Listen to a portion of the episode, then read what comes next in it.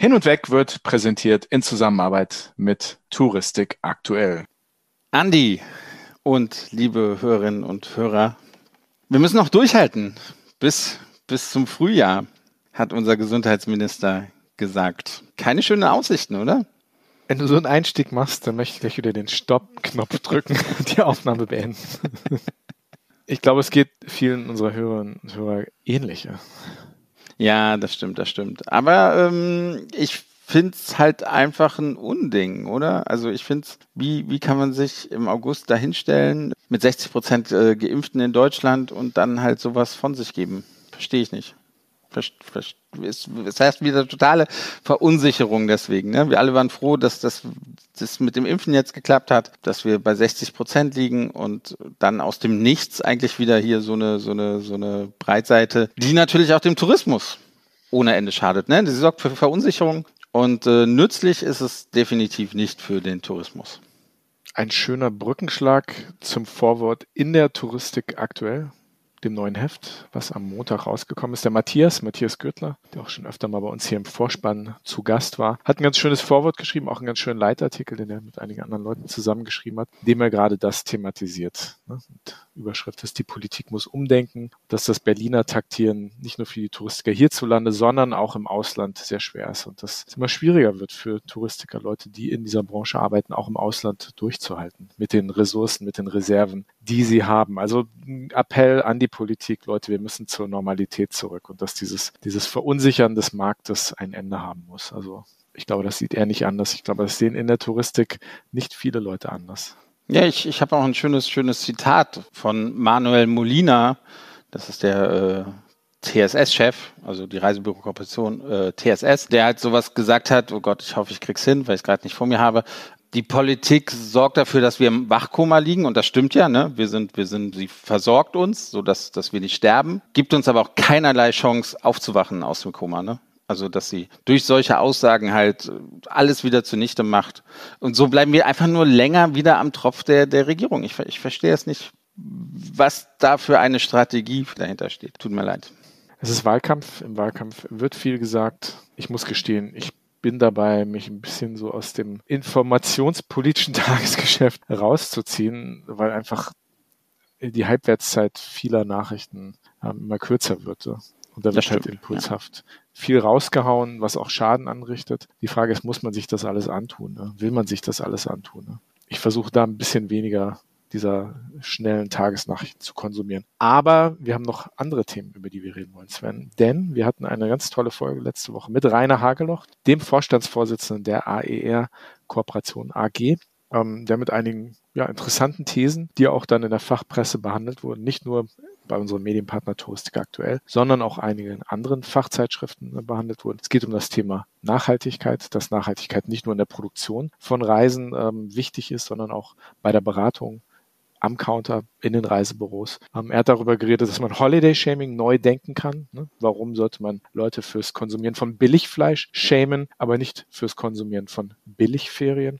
Und er hat sich ganz klar gegen das Argument ausgesprochen, dass Quereinsteiger in der Touristik Mindestqualifikationen vorweisen sollten. Also spannende Themen, spannende Folge, interessanter Gast und die Folge kam mir auch sehr gut an. Nicht wahr, Sven? Sie kam wirklich sehr gut an. Also war ein, ein sehr, sehr schöner Start für unsere zweite Staffel die wir ja äh, jetzt mit der zweiten Folge fortsetzen. Und ja, uns würde auch mal wirklich interessieren, was, wie, wie ist eure Meinung? Ne? Also habt keine Hemmung, uns zu schreiben, äh, was, was ihr dazu denkt. Wir, wir kriegen natürlich Zuschriften, aber wir freuen uns immer über, über viele Zuschriften, über viele Fragen, über viele Ideen, über, über viele äh, Meinungen natürlich. Und deswegen schreibt uns gerne ne, auf Facebook, auf Instagram oder Qualitätsversprechen per E-Mail über unsere Webseite innerhalb von 24 Stunden. Dafür stehe ich mit meinem Namen. Hin und weg podcast.de oder hin und weg Podcast auf Instagram oder Facebook. Wir würden uns freuen, von euch zu diesen Themen zu hören. Und wir würden uns auch freuen, wenn ihr, solltet ihr uns auf Apple, iTunes, Apple Podcast hören, wenn ihr uns äh, Feedback gibt, wenn ihr uns Sternchen gibt. Möglichst viele. Fünf sogar. Fünf kann man geben, ne? Für den Reisepodcast 5 Sterne Deluxe sind es natürlich 5 Sterne, die man vergeben muss. Ganz so genau. sieht's mal aus. Sehr schön. Genau. Lass uns über was Positives reden, oder? ja, was Positives. Lass uns über was Positives reden. Wir fahren nach Namibia. Das haben wir letzte Woche schon angekündigt. Willst du mhm. ein bisschen erzählen, was wir da machen, Sven?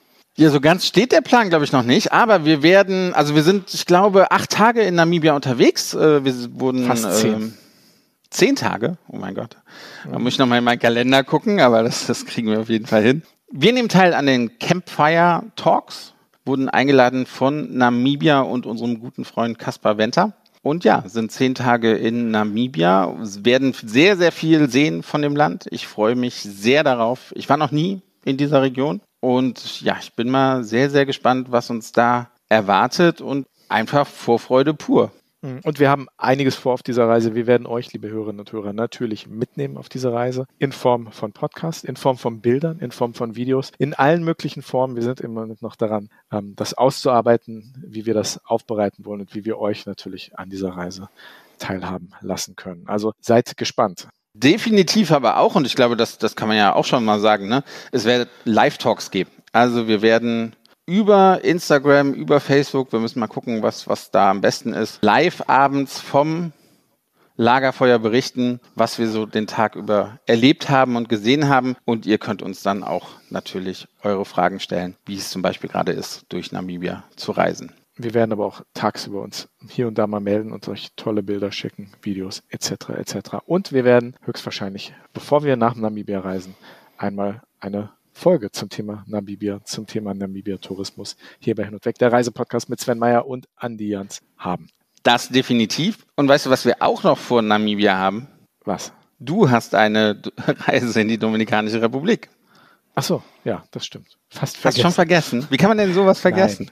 Nein, Nein ich habe das in diesem Kontext äh, ganz kurz vergessen. Ja, ich äh, reise im September in die Dominikanische Republik, gemeinsam mit XP Point, Eurowings Discover und dem Fremdenverkehrsamt der Dominikanischen Republik. Freue ich mich sehr drauf. Äh, eine kurze Reise, die im September stattfindet. Es finden verschiedene Femtrips in die Domrep statt. Wir werden dort einiges sehen, einiges an Inspektionen machen und äh, ja, ich habe das Programm schon gesehen. Ist sehr sportlich, aber sieht sehr spannend aus und auch von dort aus werden wir einiges Podcastiges machen. Euch mitnehmen, euch an dieser Reise teilhaben lassen, damit ihr ein bisschen mehr über die Dominikanische Republik und über Eurowings Discover lernt. Das ist auf jeden Fall der Plan und wir sind sehr zuversichtlich, dass wir euch da mit den neuesten Informationen, neuesten Entwicklungen ja, versorgen können. Und Rede von XP Point, auch da haben wir einen kleinen Podcastplan für die nächsten Wochen, dass wir ein bisschen über dieses Projekt und andere Projekte von XP Point reden. Aber dazu bald mehr. Aber lass uns über den heutigen Gast reden. Er ist Expeditionsleiter einer Tour, die mein Vater schon seit Jahren machen möchte und leider bisher noch nicht gemacht hat. Vielleicht wird es ja noch was. Er ist nämlich angestellt bei Hurtigruten und die machen natürlich ganz tolle Reisen weltweit, aber diesmal geht es ein bisschen mehr um die Reise entlang der norwegischen Küste hoch zum Nordkap. Was mich an dieser Reise ganz besonders interessiert, ist halt, also gar nicht so, ne, was gibt's auf dem Buffet oder wie sehen die Zimmer aus? Ich glaube, das ist bei so einer Reise wirklich vollkommen zweitrangig, sondern es ist, glaube ich, einfach die, die Natur, die absolut im Mittelpunkt steht bei, bei solch einer Reise, wenn man, ich weiß nicht, wie lang man unterwegs ist von, von Hamburg ans, ans Nordkap und zurück, aber ich glaube, man, man sieht dort wirklich wahnsinnige Natur, die man ja sonst so nicht findet und wie man sie sonst auch, glaube ich, nicht, nicht erwandern oder, oder mit dem Auto erfahren kann, sondern wirklich auch nur mit, mit dem Schiff erleben kann. Was auch interessant ist, dass Hurtigruten, wir sprechen heute mit einem Expeditionsleiter von Hurtigruten, ähm, ist ja schon ein relativ großer Name, fällt aber in diesem Kreuzfahrtsegment ja doch irgendwie ziemlich aus der Reihe, da die schon eine ziemlich andere Philosophie haben, glaube ich, einen anderen Anspruch, anders reisen, als das, sagen wir mal, die großen anderen Kreuzfahrtanbieter haben, wo es ja um Erholung geht, um Spaß, um Swimmingpools, große Restaurants, ähm, Landausflüge, die ja wirklich so klassisch äh, groß und, und wirklich touristisch sind. Alles schön und gut, ne? muss jeder für sich entscheiden. Aber ich glaube, hinter Hurtigruten steckt eigentlich was ganz anderes. Ich weiß da gar nicht so viel darüber und ich bin sehr gespannt, äh, da mehr drüber zu lernen. Ne? Äh, definitiv, ich auch, aber ich glaube auch genau dieser kleine, feine Unterschied, oder was ja eigentlich schon ein großer Unterschied ist, ist halt auch der Grund, warum mein Vater wahrscheinlich lieber auf Futtergruten-Kreuzfahrt äh, geht, als auf ein AIDA-Kreuzfahrtschiff. Ähm, da bin ich mir ziemlich sicher. Wir begrüßen bei Hin und Weg Ralf Westphal. Hin und Weg. Der Reisepodcast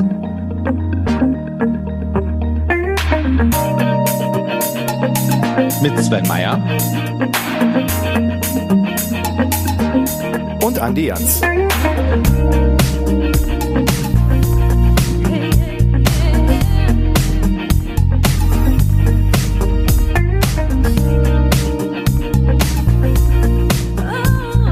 Die Leidenschaft für Natur, Meer und die Musik wurde ihm tatsächlich in die Wiege gelegt. Aufgewachsen unweit der nordfriesischen Nordseeküste ist er bereits als junger Kerl im Kajak mit seinem Schifferklavier raus aufs Meer gefahren. Später hat er draußen sein auch beruflich zu seinem Zuhause gemacht. In Norwegen und Schottland promovierte er im Fach Natursport oder wie man auf Neudeutsch sagt Outdoor und ließ als Dozent Studenten an der Sporthochschule Oslo und an der Universität Marburg an seiner Leidenschaft teilhaben. In sozialen Segelprojekten machte der friesische Naturbursche Jugendliche mit seinem Outdoor-Wissen fit fürs Leben. Und vom Packeis auf Spitzbergen und Grönland sowie antarktischen Anlandungen in eisigen Pinguinkolonien bis hin zu den Passatwinden auf den Kanaren inspiriert, hat er als Nationalpark Ranger, Lektor, Trekking und Kajak-Guide gearbeitet. Bei seinem Arbeitgeber Hurtigruten ist er als Dr. Autor bekannt und wir begrüßen recht herzlich Dr. Ralf Westphal. Hallo Ralf.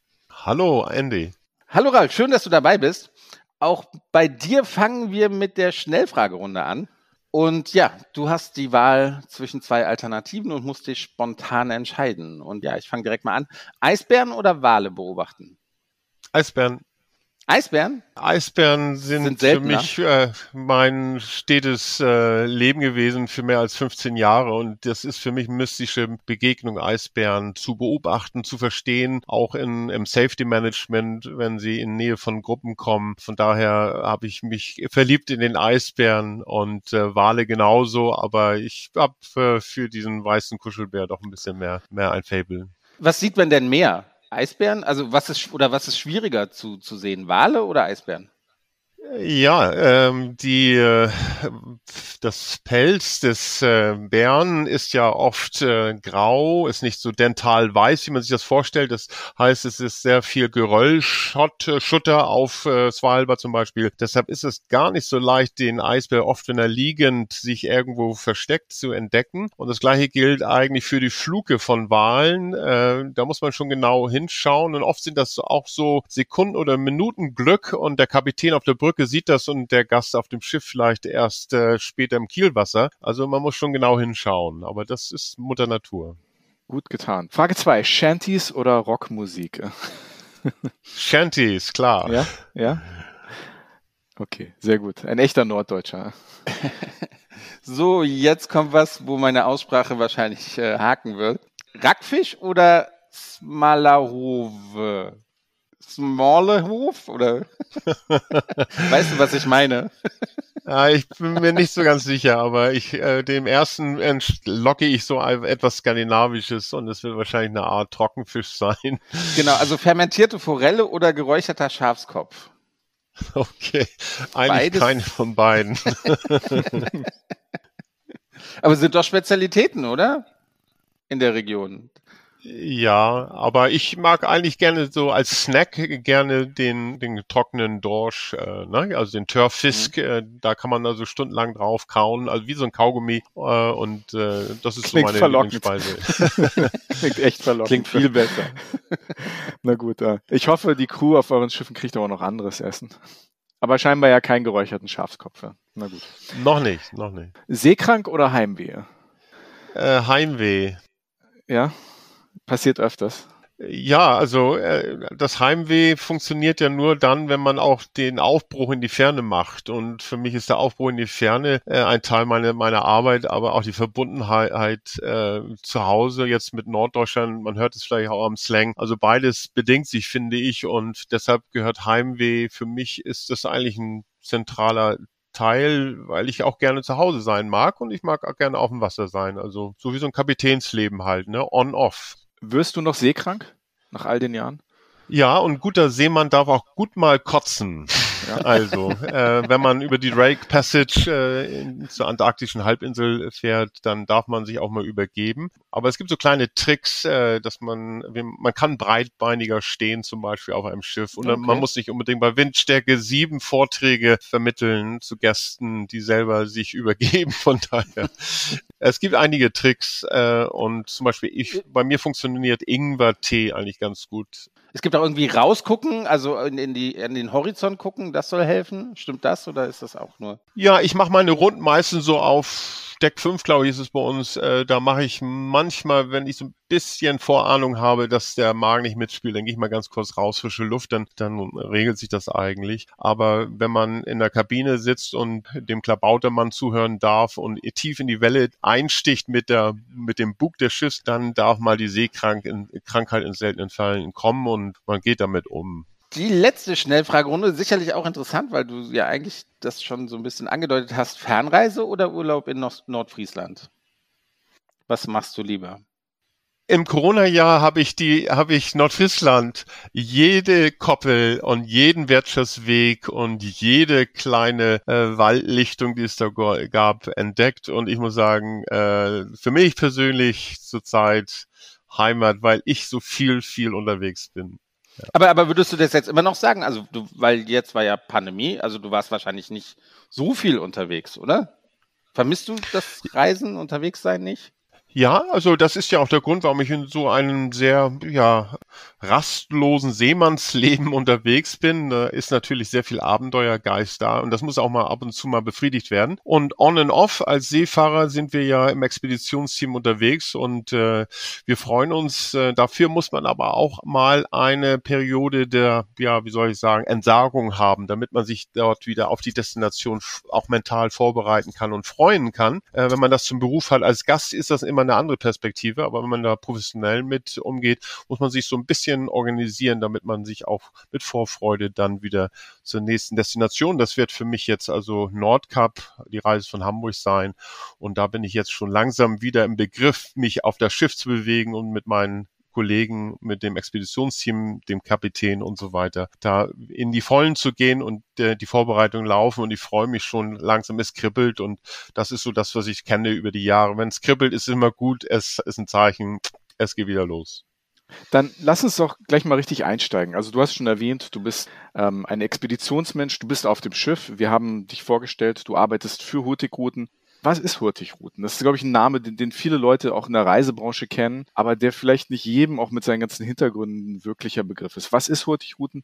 Was bedeutet das? Was steckt dahinter? Ja, aus äh, Hurtigruten ein norwegischer Name für die schnelle äh, Expressroute entlang der norwegischen Küste ist ja aus norwegischer Sicht einfach mal äh, der Lebensnerv der norwegischen Küste, die logistische Verbindung von Südnorwegen nach Nordnorwegen. Und weil es so ein äh, eres langes äh, Land ist, die meisten Güter werden nach wie vor über 50 Prozent werden immer noch über den Seeweg in Norwegen transportiert. Ist das Reisen mit Hurtigruten eben sozusagen der, der Inbegriff des, des, äh, des Norwegers, aber auch aller der, die sich Skandinavien äh, erfreuen und die dort äh, reisen. Hurtigruten ist, sind Seeexpeditionsreisen gleichzeitig, ähm, denn man hat ja über die äh, Jahrzehnte sich stark entwickelt äh, und wir fahren nicht nur entlang der norwegischen Küste, sondern eben auch ins Eis oder äh, im Expeditionsstil entlang der norwegischen Küste. Und Hurtigruten hat für äh, die Norweger lange äh, eine, ja, die ein nationalen, ein Symbol eigentlich ist gewesen. Und äh, Hurtigruten für ausländische Gäste ist eigentlich eine Garantie, sicher äh, in diese Naturkathedralen zu fahren. Nicht? Also die Fjordlandschaften, die Scherenlandschaften. Bei Wind und Wetter fahren wir durch diese Scherengebiete hindurch und äh, kommen von Bergen bis nach äh, Kirkenes der deutsch, äh, der norwegisch-russischen Grenze, kommen wir dort also äh, sehr nah an das norwegische, an den norwegische Lebensader.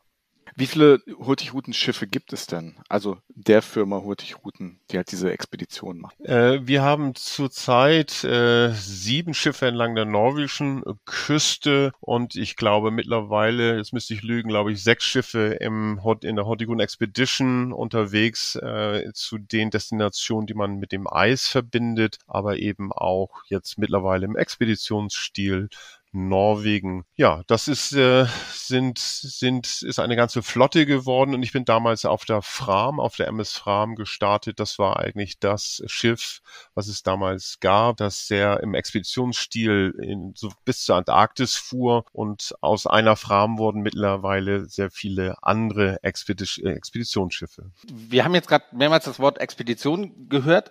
Das klingt für mich halt sehr wissenschaftlich. Aber wer, es kann ja jeder mitfahren, oder? Wer, wer ist denn so der typische äh, Hurtigruten-Gast bei euch auf, auf dem Schiff? Kann man das so ein bisschen kategorisieren? Ja, der typische Hurtigruten Gast. Das ist, das ist eigentlich ein kompletter Querschnitt der deutschen Gesellschaft, würde ich sagen. Aber es sind natürlich äh, Menschen, die sich äh, etwas äh, vorstellen, die etwas ähm, angehen, die vielleicht gelockt von Naturfilm, aber auch von ihrem eigenen Interesse, Literatur, dann in diese Region hineingehen wollen. Und es ist in der Tat eine Bildungsreise. Dafür haben wir als Expeditionsteam das Mandat, Wissen zu vermitteln. Das ist eigentlich das gleiche, als wenn Sie in einen, Exp einen Nationalpark hineingehen und Nationalparkranger. Die nehmen Sie an die Hand. Das sind wir auch, wenn wir auf den Schiffen sind. Und die Gäste zeichnen sich dadurch aus, dass sie wissensbegehrlich sind und eben auch diese Erhabenheit, die elementare Auseinandersetzung mit Natur, äh, mit einem Schiff, das dort in ferne Regionen fährt, mit teilweise ungewissen Ausgang, in dem Sinne, dass auch Eisbelte mal die äh, Passage stören können oder dass die Anlandungsszenarien, die geplant sind, nicht immer so klappen. Aber das sind, äh, ist eben dieses abenteuerliche Gehen, was viele noch immer besitzen und dass sie dort auch ausleben. Und wir mit äh, der Hilfe des Expeditionsteams können dort diese Region also abenteuerlich unterwegs äh, ganz toll erleben. Das klingt ja jetzt schon so ein bisschen an, dass da auch mal improvisiert werden muss, dass man sehr pragmatisch sein muss. Du bist Wissenschaftler, schon eingangs erwähnt, promoviert, Doktortitel. Wie, wie, wie wird man Expeditionsleiter? Also wie, wie bringt man sozusagen diese wissenschaftliche Seite und diese pragmatische Seite und, und, und das Improvisieren und das Abenteuerliche? Wie, wie, kommt das zusammen? Wie, wie wird man Expeditionsleiter? Naja, es gibt eine ganze Vielzahl von Expeditionsleitern, die verschiedene Biografien haben. Bei mir in meinem Fall ähm, ist das äh, sehr schnell erzählt. Ich bin äh, Sohn eines Sportlehrers, äh, der mich früh sozusagen in die Natur äh, hier auf der Eide am Paddeln, später wurde es Seekajakfahren in der Nordsee. Dann kam ich zur Jagd nach Norwegen und studierte irgendwann mal Natursport und das war eben das norwegische Friluftsliv und ich landete als äh, Eisbärenguide für die Tourismusindustrie aus Svalbard und wurde dann irgendwann mal rekrutiert von äh, Hortigruten und äh, bin dann auf die Schiffe gegangen und habe dort als freier Mitarbeiter Polarhis, Polargeschichten erzählt. Ich wurde eigentlich Historiker. Vom Studienfach habe ich mich mit der historischen Entwicklung der Outdoor-Tradition Skandinaviens und Großbritanniens beschäftigt. Das passte ganz prima eigentlich in diese Destination und äh, neben den Vorträgen äh, wurde ich als Seekajakfahrer, ich hatte das alles entwickeln können hier an der Nordseeküste mit meinem sportlichen Hintergrund und so kam das eine zum anderen. Ich habe lange Zeit als freier Mitarbeiter gearbeitet und dann haben die mich da nicht loskriegen können und haben mich dann wahrscheinlich irgendwann mal verdingt, dass ich dann äh, in das sogenannte Ship Management äh, einsteigen sollte und äh, das führte dazu, dass ich irgendwann mal Expeditionsleiter werden sollte. Und das ist jetzt der Fall mit der Otto Sverdrup, mit äh, der Destination Norwegen äh, auf äh, ein Land, in dem ich gelebt habe, in dem ich studiert habe, in dem ich gearbeitet habe an der Norwegischen Sporthochschule, auch eigentlich mit dem Fach Friluftsliv und äh, das äh, zu vermitteln, dort eigentlich als ja Brückenbauer zwischen diesen Welten von Menschen, die vielleicht von 0 auf 100 in diese Region gebracht werden sollen und mit dem Wissen, was nicht nur ich, sondern eben auch meine Kollegen haben, äh, das zu vermitteln, das ist eigentlich sehr ein dankbarer, dankbare Aufgabe. Man, man merkt schon, du, du brennst für deinen Job, du, du liebst es draußen zu sein in, in, der, in der freien Natur. Wie lange im Jahr bist du denn unterwegs? Das, das klingt ja wirklich so, als versuchst du die, die Landzeiten wirklich so kurz wie möglich zu halten, damit du ja schnell wieder aufs, aufs Schiff kommst. Ja, das äh, ist nicht alles Gold, was glänzt. Äh, das ist auch ein Job mit langen Stunden äh, auf den Schiffen, ähm, aber wir leben ja das Leben eines Kapitäns, wenn man will. Also diejenigen, die im Expeditionsteam arbeiten. In meinem Fall sind es ähm, 14, 15 Mitarbeiter. Äh, alle die äh, haben eine Off-Zeit, das heißt, sie haben einen Landgang, dürfen sich auch gerne wiederholen. Da gibt es auch norwegische ja, Gesetze dafür, dass man sich auch erholen darf als seefahrender Mitarbeiter. Und äh, dann hat man eben auch wieder seine Zeiten auf dem Schiff. Also im Turnus, das kann vier bis sechs Wochen auf dem Schiff sein und vier bis sechs Wochen dann wieder äh, Landgang und so ist man eigentlich ein halbes Jahr auf dem Wasser, ein halbes Jahr an Land, wenn man will. Ralf, wie ist es Menschen mit ihren zivilisatorischen Befindlichkeiten in die Wildnis zu bringen. Gibt den Menschen das so ein bisschen Demut und Respekt vor der Natur. Wir so hyperindividuellen Stadtmenschen, wir denken immer, dass wir die wichtigsten Menschen der Welt sind und, und, und dass sich alles um uns dreht. Und dann, dann kommt man so in diese wilde Natur. Man sieht Eisbären, man sieht Wale, man sieht, man sieht Eis. Die Natur liegt vor einem. Was, was macht das mit den Menschen? Und wie ist das für dich, den Menschen das nahe zu bringen? Ich muss ein bisschen schmunzeln, wenn du das so fragst, weil es ist ja eigentlich ein zeitloses Thema, nicht? Also wir haben, äh, da müsste ich mal lang, lang ausholen. Also ja, bitte. Äh, die, schon, wenn man mal den die Zeit des äh, Nationalromantismus sich vor Augen hält, dann war es eine Zeit, wo Menschen reagierten auf eine starke Industrialisierung und auch auf zum Beispiel die Aufklärung. Äh, Mathematik, Physik war ein großes Projekt der Aufklärungszeit. Ähm, das Cogito ergo sum. Ich denke, also bin ich. Ähm, und das war eine sehr versachlichte Welt. Und äh, als Gegenreaktion gab es eine schwärmerische Nationalromantik. Und die führte dazu unter anderem, dass Reisende nicht nur in die Alpen gingen, sondern eben auch nach Skandinavien. Und äh, diese Menschen kamen eigentlich über Jahrhunderte immer aus den, den Zentren Europas, um dann in die Peripherie zu gehen, um den berühmten Noble Savage zu finden, nämlich äh, Norwegen war das der Fjellbauer, nämlich die norwegischen nationalromantischen äh, Bewegungen, die haben dann den norwegischen Fjellbauern und nicht den Fischer, nicht den, äh, den wir besuchen, den äh, die Region mit der Hortigruten unterwegs ist, nämlich an der, dem Küstenweg, sondern man hat in Norwegen äh, diesen sehr schwärmerischen Fjellbauern äh, zelebriert und den sollte man besuchen, nicht? Als äh, jemand, der aus den degenerierten Europa kam. Und so ist äh, eigentlich schon früh eigentlich ein Cruise-Tourismus, also Kreuzfahrtschiffe sind in die Fjorde gefahren, aber auch äh, die britischen Aristokraten sind in die Berge äh, Skandinaviens und besonders Norwegen gekommen, um diese Natur in ihrer ja Reinheit äh, wieder zu entdecken und somit auch den ja eine Naturschwärmerei sozusagen zurück zu präkapitalistischen oder präindustriellen industriellen Urzuständen. Das war eine Suchbewegung und die hat es schon immer von Europa äh, gegeben und wir als Guides, wir als Expeditionsteam können uns da also zeitlos einreihen, denn wir sind sozusagen an dieser Schnittstelle von einer Sehnsucht wieder zurück zur Erhabenheit der Natur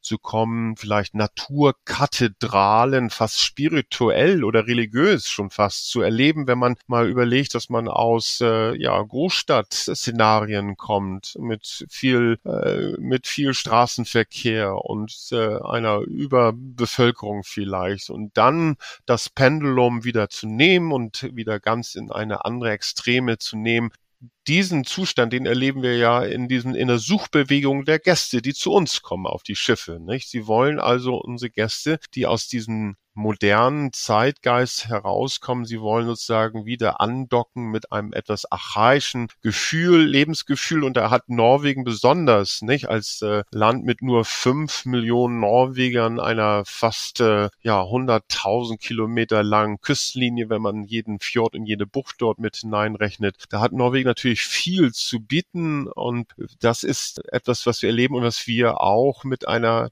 Demut vielleicht selber erleben, denn wenn viele unserer Gäste auch aus urbanen Regionen Deutschlands dann diese äh, Erfahrung in Norwegen machen, äh, wo auch immer, andere Destinationen hat Hortiguten ja auch, aber dann ist das schon wie aus einer, tja, wie aus einer Messe heraus, wie aus einem spirituellen Erlebnis und ähm, ich will das nicht zu theatralisch kommentieren, aber man sieht schon, dass Leute ein wenig geläutert sind, wenn sie mit dieser Stimmung, mit diesen Naturstimmungen, die wir in den Fjorden, in den Scherenlandschaft bei Wind und Wetter im Sommer und im Winter haben, wenn man dort also die Zeit und die haben sie auf einem Schiffsort, wenn sie mit einem Schiff unterwegs sind, sind sie entschleunigt, notgedrungen, nicht? Sie sind auf einem Schiff, sie kommen da nicht so ohne weiteres runter und diese Zeit äh, mit einem Schiff, was sich mit einem Propeller bewegt, mit einer Geschwindigkeit vielleicht von zwölfeinhalb Knoten, da sind sozusagen ganz andere Erfahrungen äh, wichtig und möglich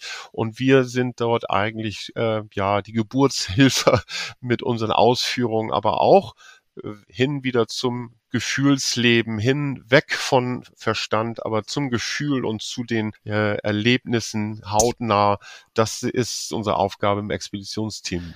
Ich, ich, ich habe sofort ein paar Anschlussfragen. Also du hast öfters mal das Wort jetzt schon Scheren benutzt, also dass du das vielleicht unseren Zuhörerinnen einmal er erklärst.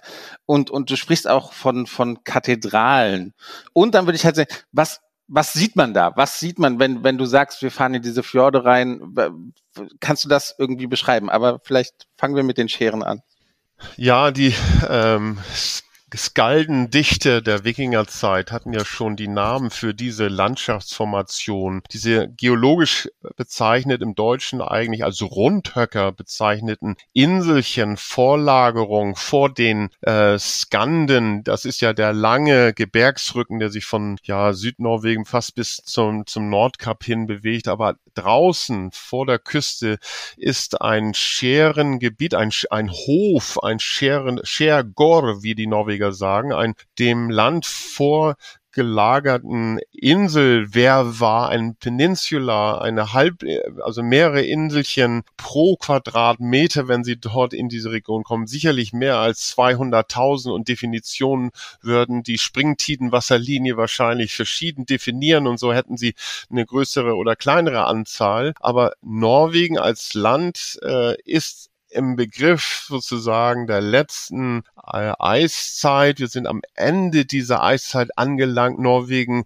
hebt sich nach wie vor, das nennt sich Isostasie und diese kleinen Inselchen, diese vorgelagerten, der Scherengarten, der bewegt sich nach wie vor Millimeter in, äh, in nach oben und durch diesen durch diese durch diesen Schelf, durch diesen Garten fahren wir mit diesen Schiffen. Die werden wir als Bulwark benutzen, als Schutzwall vor der enormen Kraft der norwegischen See und das ist auch der Grund, warum Hurtigruten diese inneren und navigatorisch sehr anspruchsvollen Regionen fahren kann, die uns gleichzeitig sozusagen eine einen Schutz geben eben vor dieser Übermacht des norwegischen Meeres oder der, dem nördlichen Teil der Nordsee. Ganz kurz, die, die, die Follow-up-Frage. Du hast jetzt, wie Sven auch eben schon erwähnt hat, das Wort Kathedrale mehrmals ähm, in, den, in den Mund genommen um die Fjorde auch zu beschreiben, wenn man da reinfährt in diese Fjordlandschaften. Ist das etwas, was die Norweger selbst auch benutzen als, als Begriff? Also sozusagen Kathedrale, die Kathedrale der Natur oder, oder ist das etwas, was, was, was sozusagen äh, sich in deinen Wortschatz ähm, sozusagen äh, reingefunden Ja, das hatte. ist äh, sicherlich jetzt mein Wortschatz, aber äh, die äh, dieses äh, diese Erhabenheit, also wenn man 900 Meter fast vertikal äh, eine Granitwand vor sich hat, äh, die dann mit der Baumgrenze dort oben endet und man die noch die Zwergbergen sieht, die dann verschwinden im Horizont äh, und gleichzeitig auf der anderen Seite nochmal irgendwie 800 Meter äh, vielleicht eine andere vertikale Fjordseite hat, ähm, dann dann kommt kommt da schon äh, spirituelle Dimension auf. Das kommt natürlich auch, welche Wind und oder welche, welche äh, Klima, zu welchen Zeit man dort kommt, nicht? Also gibt es starken Wind, dann haben sie eine starke Welle in diesen Fjords oder wenn sie das glasige Wasser haben, wo man dann vielleicht dieses türkisgrüne, blaue Wasser sieht des Fjordes, das so, so vor sich hin fließt, das äh, stimmt an und Naturräume sind gestimmt. Also da sind Stimmungen drin. Das ist so wie wenn sie mit mit ihren Seelensträngen äh, da hineingehen, wie so ein Musiker, nicht? Sie, sie stimmen diese Seelenstränge an, sie kommen ins Schwingen und die Natur und diese Stimmung der Natur schwingt sie an und das sieht man in den Augen, das sieht man in der Art, äh, diesen, diesen Naturphänomen Respekt zu zollen, äh, ganz wichtig. Die Norweger nebenbei würden vielleicht bedeutend pragmatischer das sehen. Denn das, was ich jetzt so beschrieben habe, wäre eine sehr nationalromantische Sicht. Und auch das Bildungsbürgertum Norwegens hat diese Fjorde auch so verklärt, wie das vielleicht bei mir gerade rüberkommt. Ähm, die mehr pragmatischen äh, Bauern der Fjorde, die haben ja den, auch das Wort Fjord benutzt als Hinweis, dass ein Fjord nichts anderes ist als ein Wasserstrom, auf dem man sich bewegen kann. Nämlich Fjord war eine Art Autobahnsystem, eine, ein Wasserwegsystem, auf dem man sich mit Ruderbötchen oder mit verschiedenen äh, Nordlandbooten entwickeln und äh, rudern konnte, segeln konnte, um äh, von A nach B zu kommen.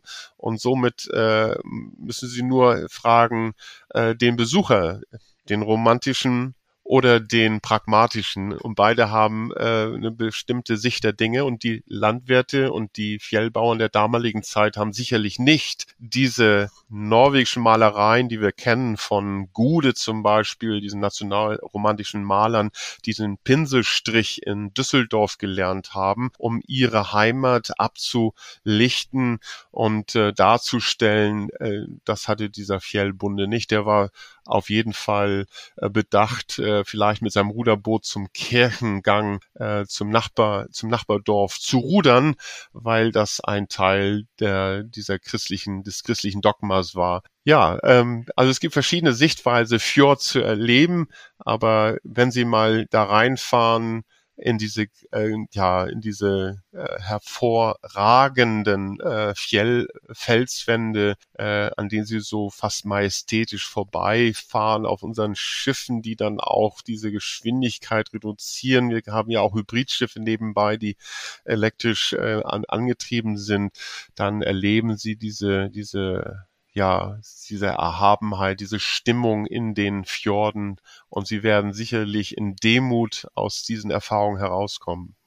Ja, kann, kann, ich mir gut vorstellen, dass wenn man dann da steht, dass man wirklich dieses Gefühl hat oder dass die Stimmung auf dem Boot dann auch wie in einer Kathedrale ist oder wenn wir halt in eine Kirche gehen, man wird sofort ruhiger, man fängt nur noch an zu flüstern und man, man genießt dann auch, auch, auch diese Stille. Das, das kann ich mir auch Das hat ja auch der nebenbei, der, der Friedhof Nansen, nicht? Der große Polarheld Norwegens hat das mal ganz toll auf den Punkt gebracht, nicht? Der hat, äh, er war ja eigentlich nicht christlich angelegt, aber hat mal gesagt, it's better to uh, why should you go into church and think about God, rather go out and ski and think about God. Nicht? Also äh, die Naturkathedrale des Norwegers, die haben über 400.000 äh, Ferienhütten. Das ist dort, das ist der, der Holy Grail der Norweger. Ne? Also das draußen leben und auch eine Art eine Kulturtradition des Norwegers als letzten Eisstamm Norwegens zu zelebrieren. Das ist ja über mehrere Jahrhunderte ein, eine DNA und auch eine, ein Kulturthema, was sich bis zur Ablösung von Schweden und verschiedenen äh, Fremdherrschern hat Norwegen ja immer eine Corporate Identity gesucht und da ist das Draußensein und diese Art des äh, der Naturkathedrale,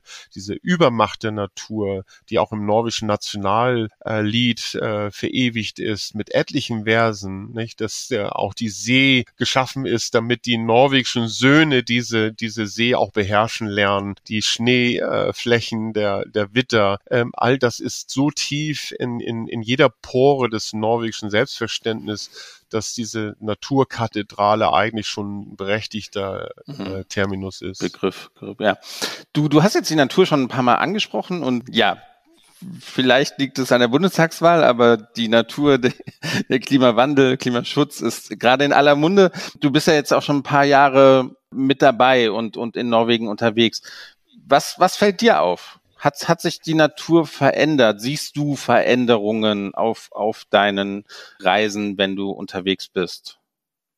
Ja, also das ist äh, äh, für den Amateur Amateur, also für das äh, ungeschulte Auge und damit nicht das wissenschaftliche Auge, nämlich wir, die wir über Jahre dort oben sind, äh, ist das natürlich eine Frage, ob man so lange geologische Perspektiven mit dem bloßen Auge so in, in Veränderungen erleben. Da bin ich immer sehr vorsichtig, äh, aber ich kann von meinen Jahren, von mittlerweile mehr als 14 Jahren auf Svalbard berichten, dass äh, sich bestimmte Gletschersysteme zurückgezogen haben, sichtbar. Äh, das äh, kann man zum Beispiel an einer Anekdote festmachen, dass der Süsselmann von Svalbard des Öfteren Briefe bekommen hat, weil es Erstentdeckungen gab von kleinen Schereninseln, Mini-Inselchen, die auf einmal freigelegt worden sind, weil der Gletscher sich an einem bestimmten Ort, und es gibt ja etliche Gletscher auf, auf Svalbard, ähm, sich äh, solch eine kleine Mini-Insel freigelegt hat und so wollte der Erstentdecker seinen Namen dort hinterlassen für die Ewigkeit. Das ist dann natürlich abgelehnt worden. Es gab andere Namensfindungen und ähm, aber das äh, habe ich dort erlebt. Aber wir wissen natürlich von wissenschaftlichen Untersuchungen, dass äh, gerade für auch Norwegen wie auch im globalen Kontext selber sich äh, äh, sehr viel tut. Der äh, Meeresspiegelanstieg ist sicherlich auch wichtig für Norwegen, obwohl Norwegen ähm, in einer glücklichen Lage geologisch typisch ist, nämlich dass Norwegen nach wie vor aufgrund der Isostasie, also des weiteren Abschmelzen des Eises. Also wir sind ja im letzten Zeit, in der letzten Zeitspanne der, der Eiszeit streng genommen, 2021. Es gibt zwei Prozent der norwegischen Landmasse nach wie vor bedeckt mit Gletschereis. Die geht natürlich weit zurück, aber Norwegen hebt sich nach wie vor. Äh, deshalb auch unsere Schereninseln, die sich äh, über einen Prozess von 10.000 Jahren entwickelt haben. Äh, somit ist der, der Meeresspiegelanstieg nicht so, so dramatisch dramatisch, obwohl maritime Infrastrukturen in Nordnorwegen sicherlich mit 40 bis 70 Zentimeter vielleicht so, wie man prognostiziert nach äh, Modellvorstellung, äh, äh, werden sicherlich dort Strukturen, Infrastrukturen äh, vielleicht in 60, 70 Jahren Probleme haben. Das, was wir aber in Norwegen erleben, sind natürlich auch die äh, CO2-Einwirkungen, äh, die Veränderung des pH-Werts, dass man zum Beispiel Kaltwasserkorallen hat in den Gebieten Lofotens, die dort sich stark verändern und äh, insbesondere aufgrund der norwegischen See, aufgrund der enormen Feuchte,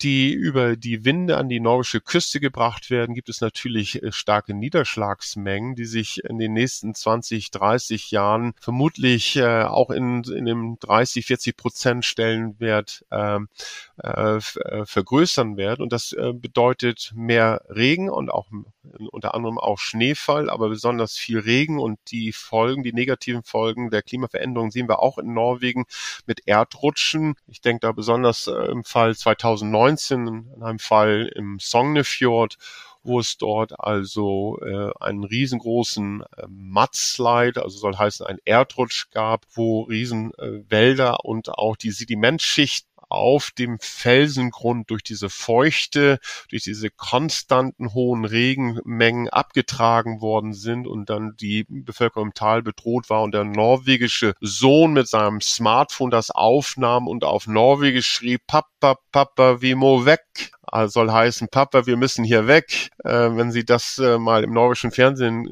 gesehen haben, dann äh, weiß man, äh, was das bedeutet. Und diese Thematik ist in Norwegen äh, stark diskutiert. In Norwegen ist ein grünes Land, ja, aber es ist eben auch ein Land mit einem hohen CO2-Fußabdruck aufgrund der Ölförderung. Und so gibt es natürlich auch einen starken Diskurs zu den äh, Fragen, wie man sich in Zukunft entwickeln soll. Und äh, Norwegen ist schon in an, äh, sehr gewissenhaft an dem Punkt, aber im Dilemma als ölfördernde Nation gleichzeitig.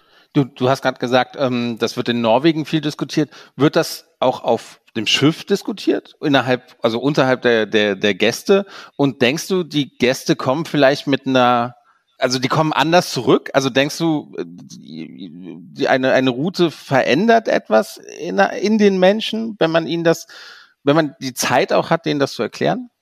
Ja, äh, die Frage würde ich sagen, wir sind ja alle Menschen hier auf dem Globus und ob wir uns ähm, äh, auf einem Schiff im Bereich des Tourismus aufhalten oder äh, in anderen Sphären. Wir sind alle Zeitgenossen dieser Zeit und äh, Hortigruten hat äh, das Mandat an sich genommen, nicht nur die Frage auch dem norwegischen Verkehrsministerium gegenüber nebenbei äh, zu, zu pushen, nämlich äh, die Frage nach dem Biodiesel und auch den subventionierten Biodiesel unter anderem mit dem norwegischen Verkehrsminister, aber auch durch die Expeditionsteams auf den Schiffen die Gäste zu sensibilisieren. Und wir haben wissende Gäste, wir haben fragende Gäste, alle, die sich äh, mit den Medien beschäftigen.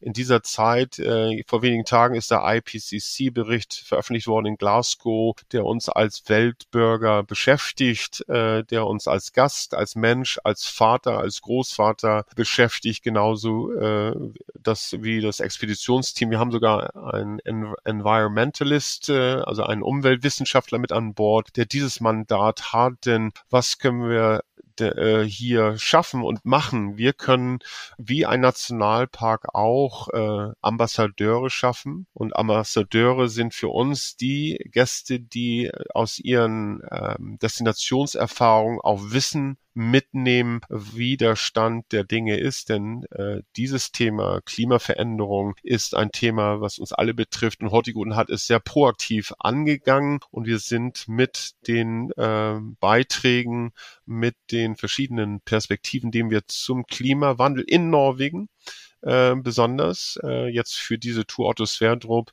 äh, gehen wir diese Themen sehr proaktiv und hoffentlich gewissenhaft an, um dann dort unseren Gästen auch Handlungsmöglichkeit äh, anzu, äh, zu, anzureichen. Hm. Das Wort ist eben gefallen, Mandat, also so eine Art Vermittlungsmandat. Wie wird das denn wirklich ganz konkret umgesetzt? Du hast erzählt, es geht jetzt los von Hamburg aus ans Nordkap mit dem Schiff. Wie, wie kann ich mir das vorstellen von Tag eins? Also habt ihr gleich von Tag eins an Vorträge auf dem Schiff? Wo ihr die Leute sozusagen informiert über das, was auf der Reise passiert. Also wie wird dieses Vermittlungsmandat umgesetzt, wenn die Reise losgeht bei Rüttig? Ja, wir könnten das natürlich sehr akademisch äh, wissenschaftlich machen. Das ist auch ein Teilbereich unserer, unserer Didaktik, unserer Vortragsgestaltung. Aber äh, wenn wir solch eine ja, epochale Reise machen für viele Menschen, die letzte große Reise nebenbei, dann ist das auch gleichzeitig eine Dramaturgie. Wir verlassen die Elbe, wir fahren in diese Estuargebiete des Wattenmeers, wir gehen raus auf die Nordsee, wir haben der Backbordseite äh, Helgoland, wir haben die Offshore-Parke, die Sie sehen, die natürlich die Vorträge, Inhalte auch steuern. Wir haben äh, dann Esbjerg, wir haben das Dänemark, wir haben die Geologie des Wattenmeeres, wir haben die Erosion, Sedimentation des Wattenmeeres als Themen, genauso wie der Tidenzyklus, der uns dann zum Skagerrak und an die historischen Städten der Wikinger im Rogerlandgebiet führt. Dort äh, sind nebenbei die Wikingerschiffe gebaut worden, nämlich dort im Gebiet von äh, Rogerland. Das ist dort ein Gebiet, wo, das wir, wo wir in die Scheren hineinfahren, wo wir dann ähm, diese Wikingerschiffe, die im Oslo Wikingschiff-Museum ausgestellt sind, sind dort gebaut worden, weil das das Powerhouse, das Kraftzentrum der Wikinger war und wir in den Norwegre fahren, nämlich die äh, Seeküstenlinie, die damals äh, vom Harald Schönhaar, dem norwegischen König der Norwegen, einte im 10. Jahrhundert. Äh, dort fahren wir hinein und wir versuchen, diese Destination mit den Themen, ich versuche das so ein bisschen anzureißen, diese Themen äh, zu, genauso äh, anzureichern wie die moderne, denn wir fahren ja auch im, im Bereich der Kontinentalsockel, dort wo die Ölforderung vor sich geht, dort wo es um die Fragen geht der äh, vielleicht der Öl, äh, der Ölproduktion, Stavanger, Fragezeichen, wie sehen die Konsequenzen aus einer Rezession, wenn wir gerade von einem schwingenden Ölpreis äh, reden? Wie sieht äh, das Leben auf den Scheren aus? Wie ist die Regionalpolitik Norwegens? Äh, warum äh, ist dort äh, so viel Geld geflossen? Warum gibt es Brücken in diesen abgelegenen Regionen? Äh, vermutlich, weil man Norwegen auch in den Regionen äh, entwickeln möchte und nicht nur in dem südnorwegischen Bereich. Also Sie können, man sieht, dass wir hier also verschiedene Themen anreißen durch Vorträge, durch kleine Tiny Talks auf dem Deck. Ähm, wir sind eigentlich, wenn man will, eine Floating University mit einem, mit einer Prise Salz. Wir sind auch gleichzeitig im spannenden Erlebnistourismus unterwegs und wir haben dort die Möglichkeiten, auch mit theatralischen Vorführungen die Geschichte von Hortigruten zu vermitteln, genauso die Klimaveränderung. All diese Themen ist, ist eigentlich, wenn man will, manchmal sage ich, eine Volkshochschule mit einem Propeller unterwegs mhm. äh, entlang der norwegischen Küste. Ich, ich muss mal ganz kurz einhaken. Also eine theatralische, theatralische Vorführung, das heißt aber nicht, dass ihr dann da im, im Eisbergkostüm dann übers Deck läuft, oder? Nein, aber wir hatten schon mal die Tochter von äh, dem Gründer von der Hortigutenlinie dabei, okay. die ja äh, schon lange verstorben war. Und äh, die, der gute Richard Witt hatte eine Tochter und diese Tochter im alten Kostüm des 19. Jahrhunderts kommt auf die Bühne und erzählt die Geschichte ihres Vaters. Das wäre so ein Beispiel einer theatralischen Vorführung, genauso wie äh, wir die äh, den Wissenschafts äh, das Wissenschaftscenter ausgestattet haben mit einer Wikinger-Ausstellung und wir ein Reenactment haben so, sozusagen, wo die, die Geschichte der Wikingerzeit vermittelt werden, live in den äh, Textilien, die man dort, dort damals hatte. Also es ist sehr pragmatisch, es ist hands-on und es ist akademisch und es ist äh, viel, es ist ein Bouquet von verschiedenen didaktischen Spielformen, die viele Leute anspricht und es ist für alle etwas äh, dabei. Du hast jetzt von so einer Reise erzählt und man, man scheint ja unglaublich viel dazu zu sehen. Ne? Also auf einmal, man hat die Natur, man hat die, man hat die Vorträge, du hast gerade so die typische Route erklärt. Wie, wie lang dauert so eine durchschnittliche Reise mit euch? Kann man, kann man das überhaupt sagen? Gibt es verschiedene Routen oder, oder wie, wie läuft das ab? Ja, also man soll es nicht glauben, die ganze Tour von Hamburg zum Nordkap und zurück äh, ist, äh, ist 15 Tage. Historisch gesehen der Otter von Hallogerland, der große Wikinger, der der Nachwelt die Reise entlang der nordischen Küste einmal vermittelte, das hat er dem englischen König dort im 9. Jahrhundert vermittelt. Er würde insgesamt 30 Rudertage brauchen, um von Nordnorwegen bis nach Südnorwegen zu rudern das mit einer Durchschnittsgeschwindigkeit von 12,5 Knoten äh, mit unseren Schiffen, das äh, schaffen wir nicht so und sollen wir auch nicht, denn wir sollen bedeutend schneller bis in den Norden kommen. Aber ähm, wir haben dort allemal die Möglichkeit, relativ entschleunigt äh, diese Küste zu erleben, denn sie zieht wie so ein Film, ein langsamer Film am inneren Auge vorbei. Sie haben vielleicht ihr Cappuccino in der, in der Hand und einen netten Gesprächspartner zur rechten Seite und können genauso aus dem Sofa heraus äh, das erleben bei uns in der Panorama Lounge oder sie können es mit äh, dem Expeditionsteam draußen auf dem windigen Deck oder auf dem sonnenbeschienenen Deck, je nach äh, Lage äh, können sie dort Norwegen verschieden erleben. Gibt es einen Lieblingsort bei dir? Also gibt es einen Lieblingsort auf dieser Reise, wo du deinen Gästen sagst, so, das ist jetzt der absolute Wahnsinn? Viele würden sagen die Lofoteninseln, weil es diese enorme Wand, diese äh, Felswand, die mehrere hundert Kilometer lang ist, die die Naturkathedrale per se ist für mich, aber persönlich ist es die Helgelandküste. Das ist ein Inselwirrwarr an Scheren, an Sandbuchten, die im Sommer regelrecht aufgeheizt werden, ein Paddelparadies und mh, hm, ich bin selber Seekajakfahrer. Ich würde mit meinem Seekajak dann von einer Insel zur nächsten hoppen, ein Island Hopping machen und äh, diese geologisch gesehen Strandflaten, diese ausgerissenen, langen äh, Scherenlandschaft, die die letzte Eiszeit dort hinterlassen hat, das ist für mich so eine, eine Inkarnation. Und wenn man eine Seekarte mal rausholt, dann ist man so verwehrt. Äh, es sind nicht nur die 5000 Seezeichen da drin, äh, weil sie da die Einfahrten nicht verstehen und weil die Scheren so zerrissen und so äh, vielseitig sind, das ist für mich die Helgelandküste, ja. Das, das klingt äh, wirklich traumhaft. Ich wollte noch mal ganz kurz zu, zu, zu, zur Arbeit an Deck fragen. Das klingt jetzt wirklich so, als ob so eine 15-tägige Reise, die, wenn man jetzt mal drüber nachdenkt, gar nicht so lang ist, aber doch sehr intensiv ist. Auch für dich als Expeditionsleiter, der ja auch ein bisschen als Reiseleiter mitfungiert. Ist das so, dass man da immer an ist, dass man auch immer angesprochen wird von den, von den Gästen? Oder ist das schon so ein bisschen getrennt vom, vom Tagesablauf her? Da gibt es dann so Zeiten, in denen man arbeitet oder ist das wirklich so intensiv, wie man sich das vorstellen kann? Dass man also immer angesprochen wird zu Themen, ne? auch an Deck von den Gästen. Ne? Wie läuft das?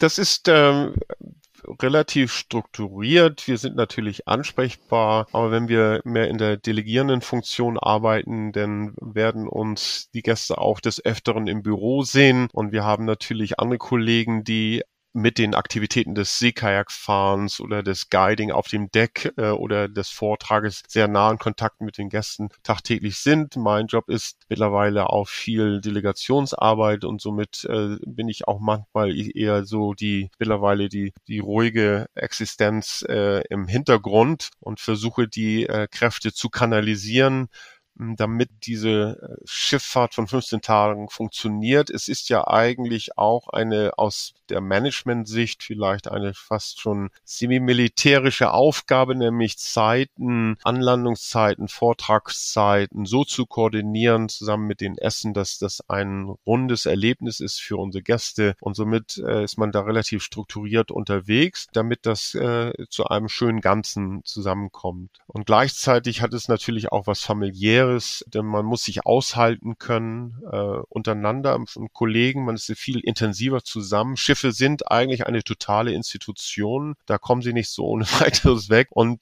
man muss sich aushalten lernen und das ist eigentlich äh, diese People Skills, würde man im Englischen sagen. Also das Menscheln untereinander ist wahrscheinlich einer der wesentlichen ja, Charakterstärken, die wir von unseren Expeditionskollegen erwarten. Wie groß ist denn so eine, so eine Crew insgesamt? Also wirklich vom Kapitän bis runter zu den, zu den Deckhands und dann das Expeditionsteam. Wie viele Leute arbeiten da mit auf so einer Reise? Also auf dem Schiff. Ja, also ich würde für die Otto Sverdrup, ich glaube, ich bin äh, nicht ganz sicher, aber vielleicht so um die 120 von Kapitän bis äh, Expeditionsteam bis äh, zur Crew. Es gibt ja viele Positionen dort, die im Hintergrund laufen, die für die Sicherheit des Schiffes besonders wichtig sind. Ähm, aber so um die 120 Personen äh, allemal. Und wie viele Gäste maximal? Wir äh, können mehr als 400 Gäste okay mit an Bord nehmen. Zurzeit wird aufgrund der Covid-Regeln äh, ein etwas defensiv dort äh, gefahren. Das heißt, wir werden vermutlich auf den ersten Reisen so um die 320 Personen mhm. haben. Ja. Aber das ist ja immer noch immer noch ganz ordentlich. Ja, ja. Ja, ja das ist eine ordentliche Oma-Land-Verschickung. das schneiden wir mal. Oder auch nicht. Oder auch nicht. Mal gucken. Ralf, also mir hast du super viel Lust darauf gemacht. Also klar, Hurtigruten war immer ein Begriff für mich, aber jetzt, wo, wo ich das nochmal so ein bisschen, bisschen erklärt bekommen habe, ähm, ich habe definitiv Lust bekommen, mit dem Cappuccino dann in der Panorama Lounge zu sitzen, vielleicht ohne Andi, der mich, der mich vollquasselt, sondern mit einem interessanten Gesprächspartner. Hm. Wir hoffen natürlich auch, dass wir unseren Zuhörern Lust gemacht haben. Du hast jetzt gesprochen von einer Reise, die, die ansteht. Wie viele Reisen habt ihr denn so jetzt noch in diesem Jahr geplant? Das ist ja wegen Covid-19 jetzt auch vielleicht nicht, nicht, wird nicht jede Reise stattfinden, aber kannst du uns darüber noch was sagen und wo man am besten bucht und natürlich auch Reisebüros, Webseite wahrscheinlich, aber wie viele Reisen sind noch geplant? Gibt es auch einen, einen Winterbreak? Also, äh, oder fahrt ihr ganzjährig? Mhm. Mhm.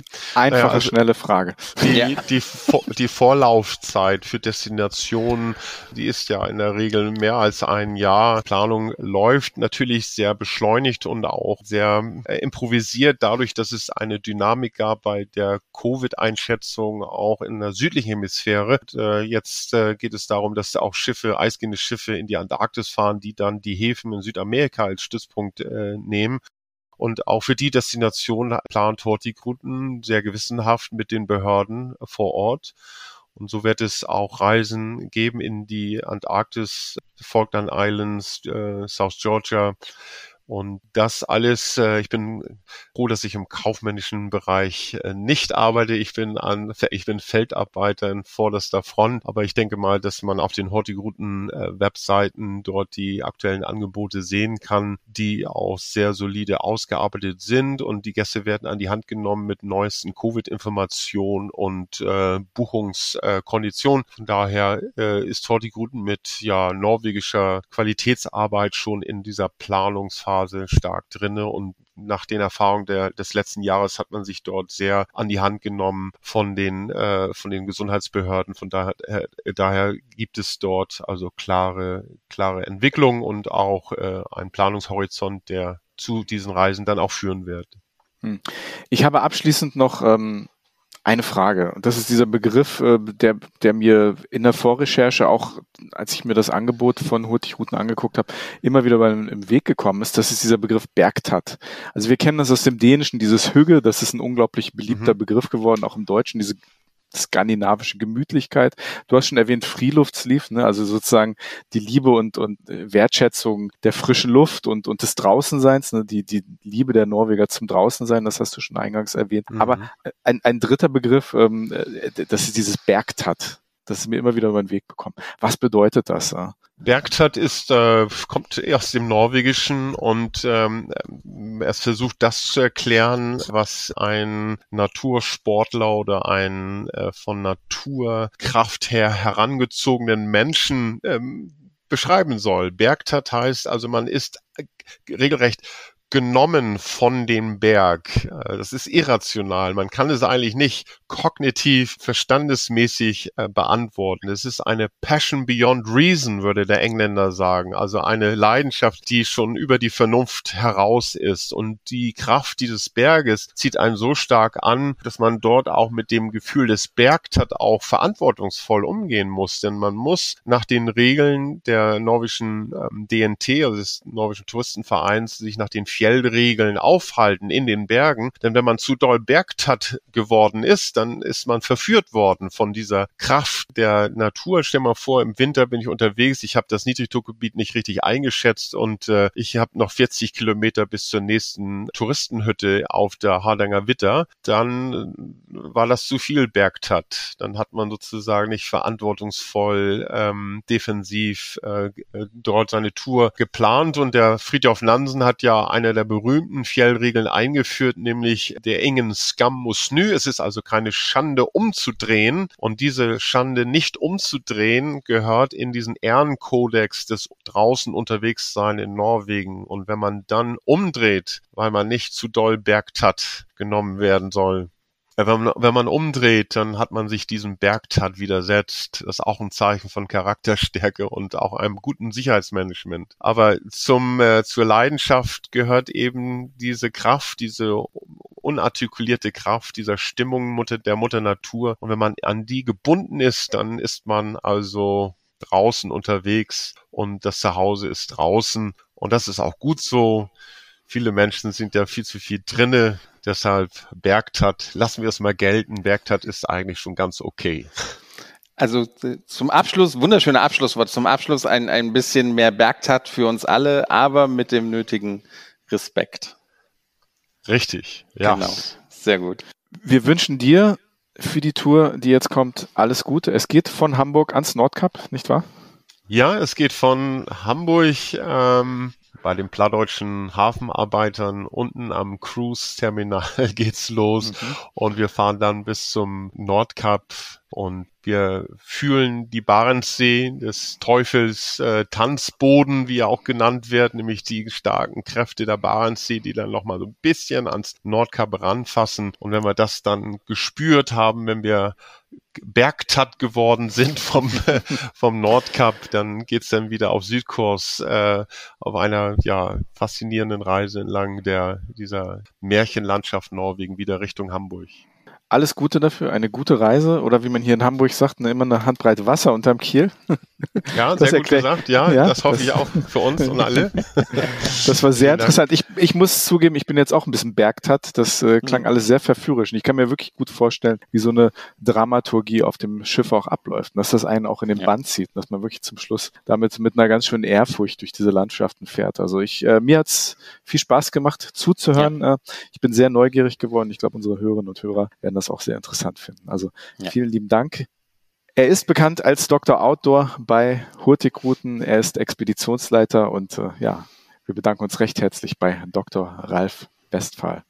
Vielen lieben Dank. Schöne Grüße zurück. Und liebe Hörerinnen und Hörer, wenn es euch gefallen hat oder wenn ihr irgendwelche Anmerkungen, Kommentare oder Fragen habt, könnt ihr uns natürlich wie immer kontaktieren auf Instagram oder Facebook unter Hin und Weg Podcast oder über unsere Web Webseite hin und weg podcast.de. Dort gibt es ein Kontaktformular. Ja, das gibt es auch nach der Sommerpause immer noch. Dort könnt ihr uns kontaktieren, uns schreiben und Sven wird euch wie immer sein Qualitätsversprechen innerhalb von 24 Stunden antworten. So sieht's aus.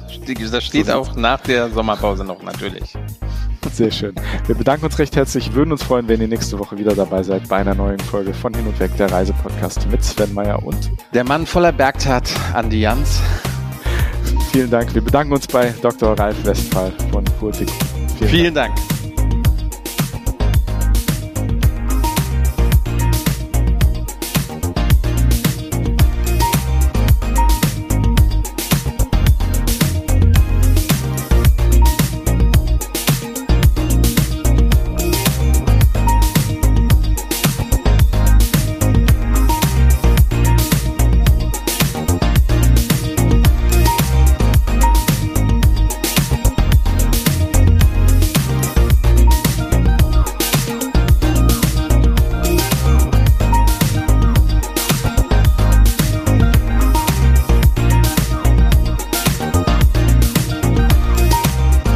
Und Weg wurde präsentiert in Zusammenarbeit mit Touristik aktuell.